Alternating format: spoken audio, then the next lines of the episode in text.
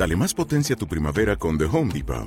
Obtén una potencia similar a la de la gasolina para podar, recortar y soplar con el sistema OnePlus de 18 voltios de Ryobi desde solo 89 dólares. Potencia para podar un tercio de un acre con una carga.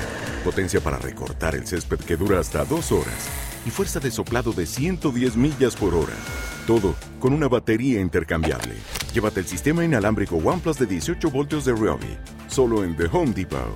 Haces más. Logras más.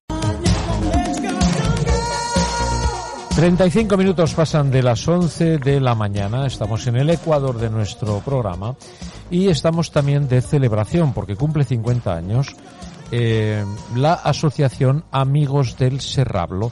Tengo a su presidenta al otro lado del teléfono, Pilar Piedrafita. Buenos días. Hola, buenos días. ¿Qué tal? ¿Cómo estás, Pilar?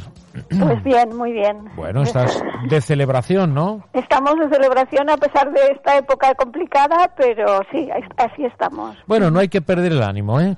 Naturalmente que no. Eso lo tenemos muy claro nosotros. Así es, hay que tirar hacia adelante, como sea y con lo que sea. Oye, vaya asociación, amigos del Serrablo, ¿eh? De, de, Serrablo, mejor. Sí, de, sí, sí, sí, sí, tienes razón. Amigos de Serrablo, pues cuéntame, ¿de qué va esto?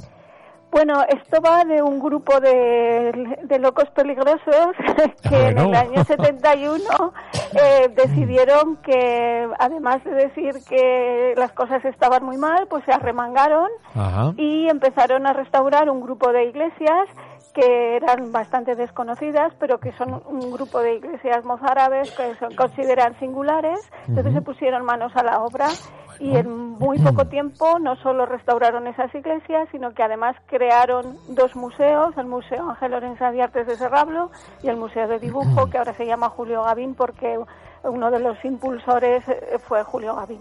Ajá, ¿y dónde están estos museos? Pues uno está en Sabiñánigo, el Museo Ángel Lorenzo de Artes de Serrablo, en el puente de Sabiñánigo, a la entrada de nuestra ciudad.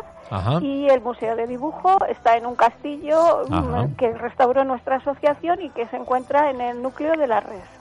Muy bien. Bueno, ¿y qué es lo que habéis, eh, no sé, hecho con, con éxito? ¿Qué es lo que más, eh, la, la obra cumbre, quiero decir?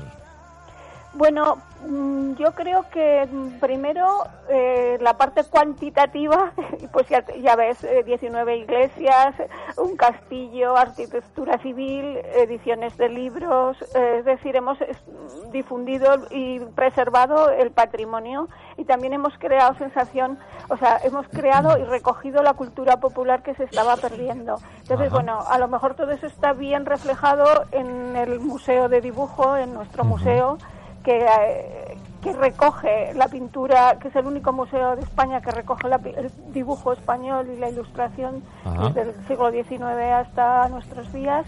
Y, que es un poco reflejar el, la rehabilitación y darle contenido también al edificio. Bueno, pues una labor muy importante esta asociación, ¿eh?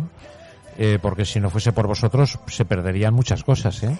Pues yo creo que se habrían perdido y como nosotros decimos, tanto nuestro paisaje sería más pobre como nosotros como personas también seríamos más pobres porque habríamos perdido nuestro patrimonio cultural. Entonces, bueno, yo creo que eso es importante, pero está claro que eso, que hay que continuar trabajando, como nos decía Julio, con eficacia y con entusiasmo. Por eso digo que, que entusiasmo no nos falta porque va en nuestro ADN. Y todo esto desde el voluntariado, porque aparte de pequeñas ayudas, de sobre todo de la Diputación de Huesca a través del Instituto de Estudios Alto Aragoneses y del Ayuntamiento de Sabiñánigo, todo se ha hecho antes cuando se podía con el trabajo de los voluntarios y ahora con nuestras cuotas, con la petición de ayudas, etcétera. No, es que eh, cuesta todo mucho trabajo, pero lo que no cabe duda es que conservar el patrimonio, tanto natural como arquitectónico, eh, yo lo veo fundamental por eh, nuestro devenir, ¿no? Eh, nosotros, el ser humano, de dónde venimos, ¿no? Y si no conservamos esas raíces, difícilmente podemos conseguir esa identidad que tanto buscamos, ¿no? Claro, claro. Eh, lo, importante es conservarlo, sin lugar a dudas. Y desgraciadamente hay mucha gente desalmada, ¿no? Que no entiende todo esto y tiene que venir gente coherente como vosotros para ponerlo todo en orden, porque si no se perderían muchas cosas. Es una verdadera pena.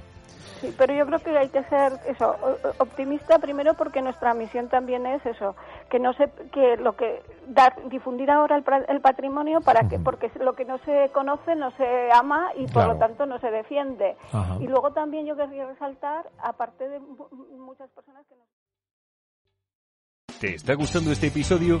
Hazte fan desde el botón apoyar del podcast de Nivos. Elige tu aportación y podrás escuchar este y el resto de sus episodios extra. Además, ayudarás a su productor a seguir creando contenido con la misma pasión y dedicación.